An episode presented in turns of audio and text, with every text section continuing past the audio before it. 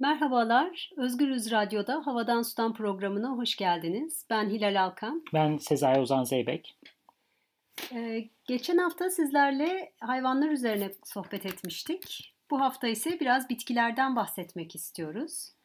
Hayvanların pek böyle heyecanlı gözüken bir kısım özelliklerini anlatmıştık. Ama daha çok hayretimiz insanların bunları görmekteki e, eksikliğine dairdi. Bugün de benzer bir temayı işleyeceğiz aslında. Bitkilerin sahip oldukları bir kısım kapasitelerden bahsedeceğiz ve bunları biz nasıl oluyor da fark edemiyoruz. Biraz bunun üzerine gideceğiz. Ee, açılışı yaparken biraz Michael Pollan'ın yazdıklarından bahsedelim diyorum. Ne dersin? Evet yani Arzu'nun Botaniği isimli kitap Türkçe'de çevrildi. Enfes bir kitap. Eğer okumayanlar varsa e, girişinde daha insanı böyle e, bir anda bu, yani aman Allah'ım dedirtiyor ve bütün kitap e, akıyor gerçekten de yani bir, bir kalemde okuduğumu söyleyebilirim. Onun girişinden kısa bir sadece hani bir gözlemle başlamak istiyoruz. E, hep biz insanlar olarak işte diğer canlıları tahakküm altına aldığımızı, onları kontrol ettiğimizi, evcilleştirdiğimizi düşünürüz. Ya hikaye tam bizim düşündüğümüz gibi değilse diye sorar Michael Pollan. Yani ya biz bitkileri evcilleştirmedik, bitkiler bizi evcilleştirdiyse, özellikle bazı bitkiler. Burada bahsi geçen mesela buğday değil mi? Tarım devriminden bahsediyoruz biz işte insanlığın yerleşik hayata geçmesinden bahsediyoruz ve bütün bunları buğdayın evcilleştirilmesiyle eşleştiriyoruz insanlığın ilk büyük başarılarından biri olarak. Buğdayın, patatesin, mısırın, marihuana'nın yani elmanın bir sürü şey düşünülebilir. Özellikle insanlarla haşır neşir olmuş bitkiler. Ama hakikaten şöyle bir düşününce eğiliyoruz, topraklara dalıyoruz, patatesi çıkartıyoruz, başka yerlere yaymaya çalışıyoruz. Yani Güney Amerika'dan gelen patates şu an dünyanın her yerinde çılgınca uğraşıyoruz. Elimiz kirde vesaire. Biz mi onu kullanıyoruz, o mu bizi kullanıyor yayılmak için diye düşünülebilir. Belki ilişki tersinedir. Evet gerçekten bedenlerimizi neredeyse sakatlayan bir faaliyet tarım ve biz o bitkilerle ilişkimiz içerisinde onların ihtiyaç duyduğu şeyleri yapıyoruz aslında. Evet ve böylelikle diğer bazı bitkilerin ve hayvanların e, aleyhine kendi yaşam alanlarını genişletiyorlar bizi aracı olarak kullanarak. Yani mesela kırları yenip belli tür ağaçlar onların yerine kendilerini ektirmeyi başarıyorlar. Bunun için de bizi kullanıyorlar. Çok ilginç bu Michael Pollan'ın anlattığı bu şey. Bitkilere bir faillik atfediyor bu durumda. E, faillik meselesini uzun uzun konuşmakta fayda var aslında.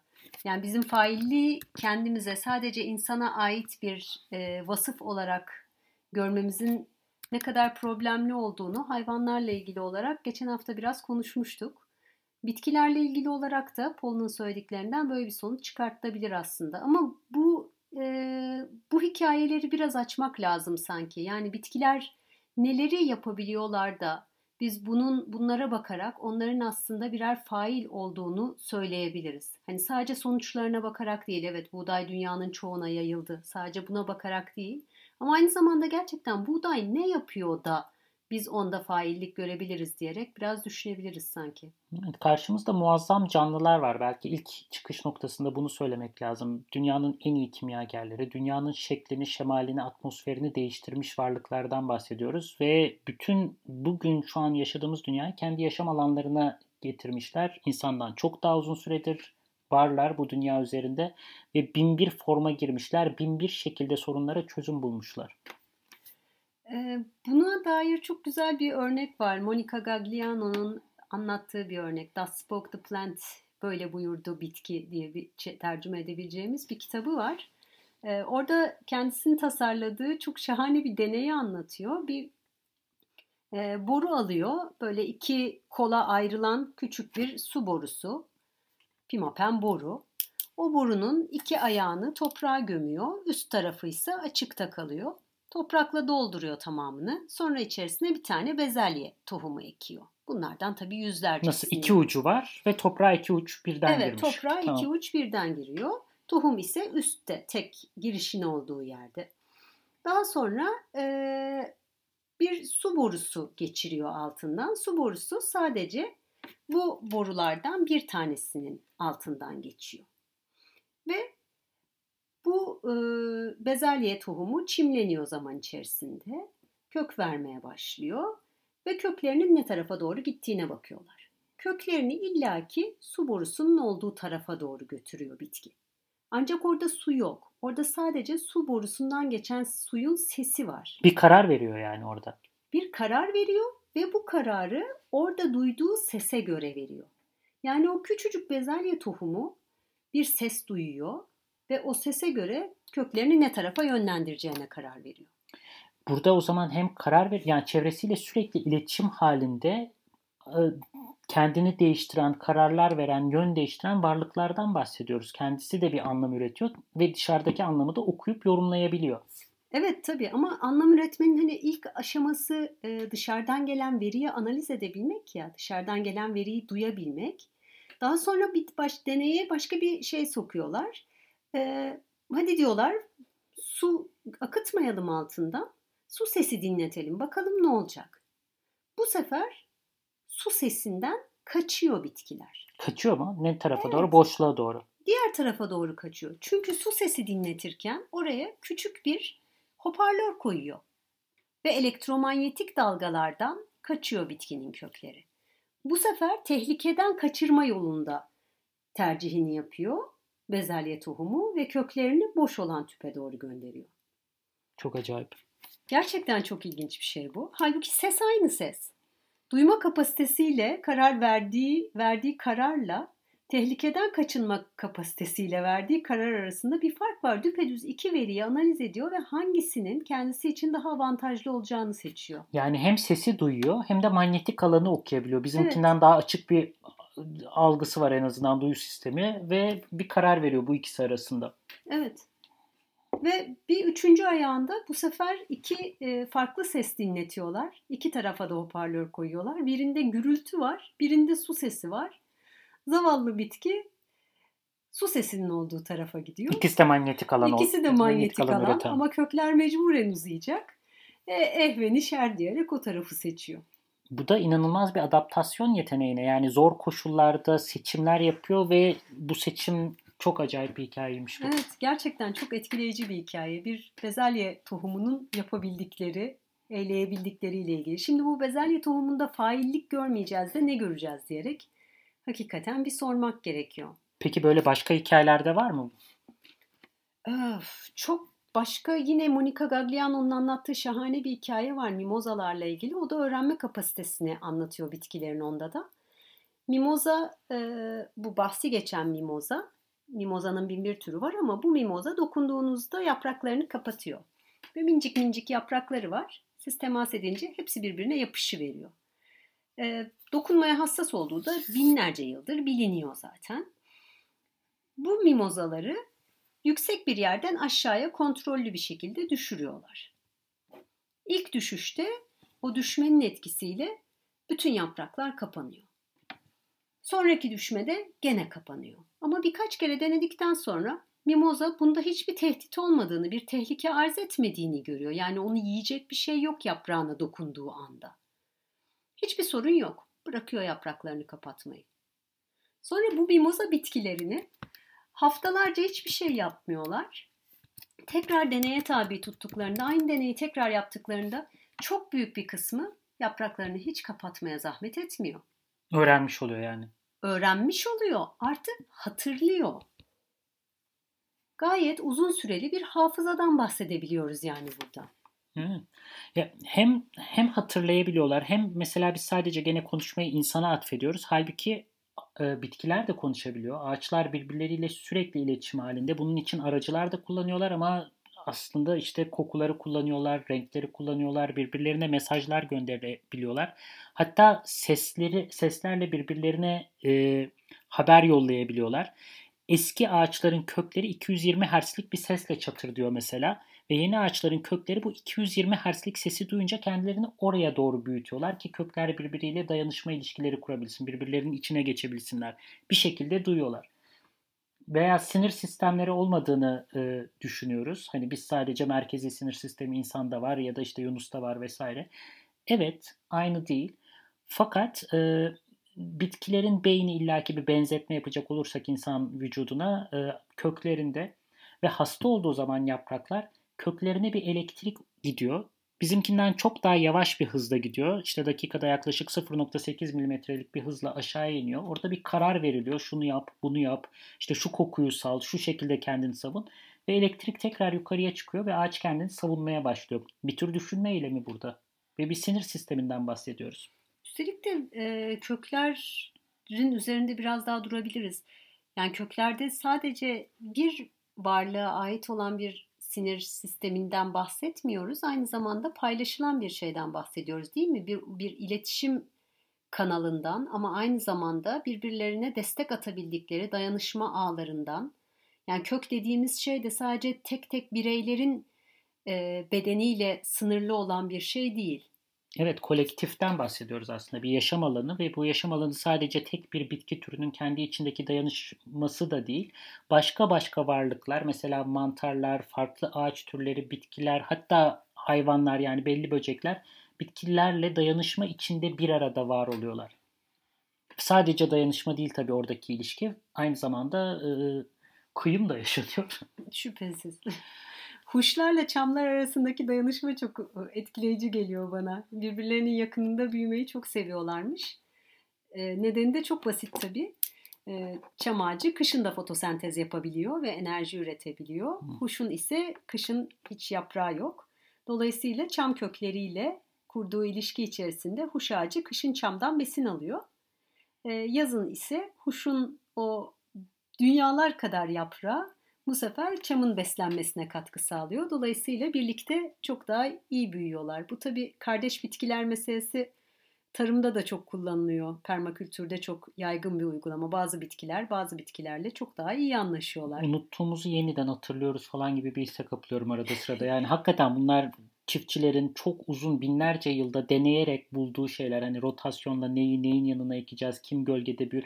Bütün bunları unutup arazinin üstüne tek monokültürü ekip ardından şimdi permakültür gibi usullerle yeniden keşfe çıkmış gibi davranıyoruz. Ya evet ama bir yandan da e, tabii ki nesilden nesile aktarılan çok önemli bilgiler var vesaire ama bitkiyle kurulacak olan ilişki, o tanışma gerçekten çok yavaş ve zahmetli bir şey. Hani size bildiğiniz dilden konuşmayan bir canlı var karşınızda. Çok başka bir zamanda yaşıyor. Bir ağaçsa onun hayat ufku 4000 sene belki. Benim hepi topu 80 senelik e, ufkumdan hayli uzun. Bir işte e, roka ise bir hafta, iki hafta her neyse bu farklı zamanlar içerisinde hareket eden, büyüyen, gelişen, değişen canlılarla o kadar yakın bir ilişki kurmak gerekiyor ki tanışabilmek için. O kadar özenli bakmak gerekiyor ki biraz o olmak gerekiyor galiba. Yani ya onunla vakit geçirmek, tanışmak Hem hatta nesil olmak. nesil nesillerin de geçmesi hatta yani bir anda olabilecek bir şey de değil aslında. Evet. Evet. O yüzden öğren yani unutması çok kolay olan bir bilgiler bunlar ama öğrenmesi çok zor olan bilgiler. Ve 20. yüzyılda bir anda herkes köylerden şehirlere göç etti, modernleştik, kalkındık falan hikayeler arasında unutulan bilgiler tam olarak bunlar. Evet bazı, ilişkilerimiz. bazı bitkilerle ilişkilerimiz epeyce sekteye uğradı diyebiliriz herhalde. Evet çünkü e, bütün maddeleri paylaşıyoruz aslında. Yani bizdeki şu an yapı taşlarının önemli bölümü daha önce de toprakta, sineklerde, solucanlarda, ağaçlardaydı. Dünyadaki toplam biyokütlenin %95'i 6 yapı taşından oluşuyor. Karbon, hidrojen, oksijen, azot, fosfor, sülfür. En uzak canlı ile bile bir kök, kök bitkisiyle bile yapı taşlarımız aynı. Evet gerçekten de e, bu konuda özellikle bitkilerin inanılmaz bir e, rolü var.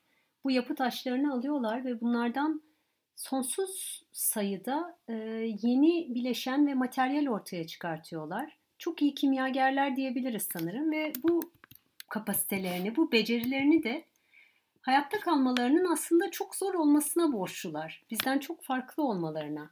Ya hem çok zor ama çok farklı yöntemleri var hayatta kalabilmek için. Yani insanlar işte kendilerini kemik yapısıyla, kas yapısıyla koruyor. iç organlarını koruyacak mekanizmalar geliştirmiş. Savunmak için dişlerimiz var vesaire. Hani hayvanlardan bahsediyorum.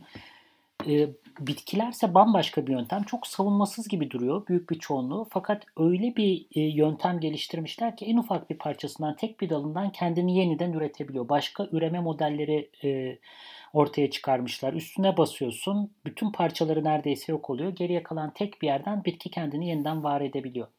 Evet, organlarının bizimki gibi özelleşmiş olmamasının büyük ölçüde bedenin aynı hücre yapısının e, tekrar edilmesinden oluşmasının büyük bir avantajı var değil mi? Korkunç bir zeka var orada bu arada. Yani hayatta başka yerlerde var olabilmek için nasıl yöntemler var dediğimizde insanlarınki sadece biri ve en iyisi bile değil galiba ya olmayabilir. Bir de tabii bununla e, yine bağlantılı olarak e, kökleri toprağa sabit, istediği anda kalkıp yürüyemeyecek ve kendisi için daha olumlu koşulları arayamayacak bir e, canlı olmanın ittirdiği bir kısım başka beceriler de geliştirmişler. Mesela domates fideleri e, yani bütün bitkiler ışığı hissediyorlar. Bunu biliyoruz ve ışığa tepki veriyorlar. Eyvallah. E, ancak domates fideleriyle yapılan bir deney var. Sadece ışığı tanımakla kalmıyorlar. Aynı zamanda gölgenin kaynağının ne olduğunu da biliyorlar.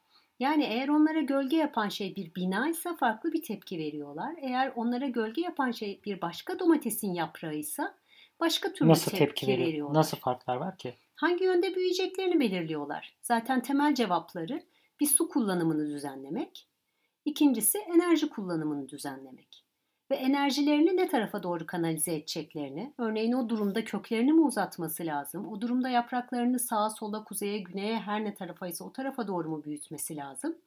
Bunları biliyor. Kiminle yarış halinde olduğunu aşağı yukarı biliyor. Evet, yani bir sürü usul kullanıyor. Zehirleri kullanıyor, kokuları kullanıyor, renkleri kullanıyor. Çılgınca yöntemler bir e, e, koruma parkında e, ceylanların öldüğünü görüyorlar arka arkaya. E, yaban hayvanı yok yani onları yiyecek yırtıcı bir hayvan yok. Neden olduğunu araştırıyorlar uzun bir süre. Sonra fark ediyorlar ki tam da yırtıcı hayvanlar olmadığı için ceylanların, geyiklerin ya da e, sayıları çok artmış. Ağaçlara da dalmış. Çok yedikleri zaman ağaç bir noktada yeter artık diyor ve zehri basıyor ve zehirleyerek e, geyikleri öldürüyor. Ama belli bir sınırı var. Yani ilk anda zehirli değil. Sadece kendini savunmak için son raddede bu zehri ortaya çıkartıyor. Çok müthiş bir şey bu. E, yağmur ormanlarında çok araştırma yapıyorlar e, intibak meselesini anlamak için. Ve yani oradaki bitkilerin hepsini tanımıyoruz hala. Hepsi sınıflandırılmış dahi değil. E, ancak bir ağaç varmış. E, anne ağaç diyorlar o ağaca. Çok inanılmaz bir ağaç. Çok büyüyor. Ancak yağmur ormanında malum bitki örtüsü o kadar sık ki güneşe ulaşmak için büyük bir yarış içerisinde tüm bitkiler. Bu bitki de büyüyor, büyüyor, büyüyor, büyüyor. Dev bir ağaç oluyor. Ve bütün ömründe sadece bir kez çiçek açıyor. Bir. Sadece bir. Evet ve sadece bir kez tohumlarını saçıyor bu çiçek açmanın arkasından. Bu e, işte 20-25 yıl filan süren bir hayatın sonunda oluyor. Ve o çiçekleri açıp tohumlarını döktükten bir sene sonra da ölüyor. Standart olarak bunu yapıyor. Çok acayip değil mi? Üreyebiliyor mu? Evet üreyebiliyor. Tam da ölümü sayesinde üreyebiliyor. Tohumlarını kendi bulunduğu yere döküyor ve kendi kendisi bedeniyle açmış olduğu o güneş alabilen aralıktan yeni fidanların doğmasına imkan tanıyor. Kendini kurban ediyor anne ağaç tohumlarını döktükten sonra. Ve böylece o açıklıkta hızla yeni fideler büyüyebiliyorlar. Çok çılgın yer açıyor yani bir sonraki nesle. Evet aynen öyle. Rüzgarı kullanıyorlar, suyu kullanıyorlar, böcekleri kullanıyorlar, renkleri kullanıyorlar dedik az önce. Ee, o kadar ilginç yöntemleri var ki yani arılar bir yöntem, böcekleri kullanmaları bir yöntem ama e, işte üreme için değil mi? Üreme için. Fakat mesela e, ağaçların bir kısmı erkek, bir kısmı dişi e, olabiliyor. Olabiliyor. Bir kısmı hem bir ağaç hem erkek hem dişi olabiliyor. Yani çok çok farklı türler var bu arada. Yani cinsiyet anlamında çok farklılık var orada. O kadar farklı yöntemler oluyor ki mesela kokuyla ya da renkle Önce erkeğe çekiyor böcekleri. Önce ona gitmesi lazım. Ardından oradan polenleri alıyor bu böcek ve dişi organa doğru gidiyor. Bunun için renklerle, kokularla böcekleri yönlendiriyor. Nereye gitmesi gerektiğine işaret ediyor. Korkunç bir zeka var orada. Korkunç bir intibak var. Bunun e, ya evet çok bildiğimiz çiçeklerde de olan bir şey bu. Hani sabah saatlerinde çiçeklerin bazılarının kokuları çok daha güçlü, çok daha keskin oluyor günün ilk ışınlarının düştüğü esnada. Ve o kokuyu salarak böcekleri kendilerine çekiyorlar. Tam aynı anda da Böceklerin oraya gelmesini e, teşvik etmek için, onları ödüllendirmek için bir e, işte öz suyu salgılıyorlar, tatlı bir öz suyu ki böcek de böylece bu ilişkiden bir fayda sağlamış oluyor. O da öz suyunu alıp gidiyor. Ama bu hep sadece güneş tam doğarken mümkün oluyor. Mesela Yaseminlerdeki. Yasemin o yüzden sabahın erken saatlerinde toplanıyor daha çiğ kurumadan. Hmm. Yalnız şimdi tabii yeni bir dönemden bahsedebiliriz. Yani bitkilerin insanları nasıl kullandığından bahsettik en başta. Nasıl bizi aslında manipüle ederek kendilerini yaymak için belli bitkilerin en azından kullandığından bahsettik. Fakat farklı bir usulle insanlar şu an aslında bitkileri kullanmaya başladılar. Nasıl diyelim üremeleri, üreme kapasitelerini oldukça sınırlandırmış durumdayız. Michael Pollan elmalarla ilgili konuşuyor. Çoğu durumda elma ağaçlarını biz klonlayarak yani aşılamak suretiyle e, var ediyoruz. Şu andan kastım bir aşağı yukarı 500 senelik bir zaman dilimi değil mi? 500 500 seneden herhalde muhtemelen daha kısadır. Amerika Birleşik Devletleri'ne ilk geldiğinde mesela ağaçlar e, tutmuyor. Yani klonlanmış ağaçlar Asya'dan geliyor. Tutmuyorlar. Bunun üzerine tohumdan bir daha üretiliyor. Elma ağaçlarının bir özelliği var. İyi elma veren bir ağacın e, tohumu daha iyi elma e, verecek diye bir kaide yok. O yüzden klonlanıyor zaten. Yani aynı elma, aynı kaliteyi tutturmak için. Fakat tutmayınca Amerika'da tohumdan bir daha ağaçlar üretiliyor. Bir sürü çeşitlilik çıkıyor ortaya. Fakat sonra peyderpey yeniden ticarileştikçe iş ağaçların o tohumdan çıkma usulü kayb boluyor yani e, artık uygulanmıyor. Yeniden klonlanma usulüyle. Zaten araziler de çok az. Artık tarım arazileri de çok sınırlı alanda. O yüzden böyle deney yapabildikleri, kendilerini çoğaltabildikleri, farklı koşullara intibat edebilecekleri bir tür üreme yöntemi ellerinden alınmış durumda. Monokültür tarımın bütün sorunlarını yani monokültür meyvecilikte de görüyoruz söz konusu olan kocaman ağaçlar bile olsa benzer bir tek tip yetiştirme problemiyle karşı karşıyayız değil mi? Evet o yüzden çeşitlilik azaldığı için de bağışıklık sistemlerini ayakta tutmak için bol bol ilaç atılıyor. Yani o elma ağaçlarının üstüne ne kadar kimyasal atıldığını anlatamam. Evet. Benzer bir e, monokültür meselesi ormancılıkta bile var. E, yani ağaçlar seri üretim için üretiliyorlar tek boyda, tek tipte ve ondan sonra kesiliyorlar aralarındaki dayanışma ağlarının tamamının yok sayıldığı bir e, model bu. Ama bir yandan normal doğal ormanlarda da yaşlı ormanlarda bile yapılan ormancılık faaliyetinin e, ne kadar arızalı olabildiğini gösteren bir başka araştırma daha vardı seyreltme ile ilgili. Ağaçlar seyreltiliyorlar, ormana büyük bir zarar verilmiyor gibi gözüküyor. Hatta seyreltmenin ormana faydalı olduğu iddia ediliyor. Ancak e, seyreltme öncesi ve sonrasında ormandan alınan ses kayıtları ormandaki kuş miktarının ve kurbağa miktarının ve pek tabii ki işte bazı böceklerin miktarının ciddi şekilde azaldığını gösteriyor. Bu aynı zamanda başka haşerelerin ise o kuşları yiyemediği için zararlı bir kısım böceklerin ise çok arttığı anlamına gelebiliyor. Dolayısıyla bu e, seyreltme kadar masum gözüken bir yöntem bile epeyce hasara neden olabiliyor. Çünkü tek parametre üzerinden hareket ediyoruz. Yani işte 80 sene biyokütlesi artık büyümeyen ağaçlar, göze de rahatsızlık verecek bir boşluk oluşmuyor. O yüzden kesebiliriz. Halbuki çok daha uzun soluklu etkileri olabiliyor böyle hamlelerin. Velhasılı e, bitkilere yakından bakarak hem tek tek hem tür olarak hem de kendi ekosistemlerinin içerisinde birbirleriyle ilişkilerine bakarak öğreneceğimiz daha çok şey var gibi gözüküyor ve bunlar bizi eski yöntemlerimize, alışa geldiğimiz yöntemleri ciddi şekilde revize etmeye zorlayacakmış gibi bir izlenime kapılıyorum bütün bu konuştuklarımızdan. Evet, e, bu arada programımızın da sonuna geldik. Çok hızlı aktı zaman. Çok sağ olun bizi dinlediğiniz için. Haftaya yeniden buluşmak üzere.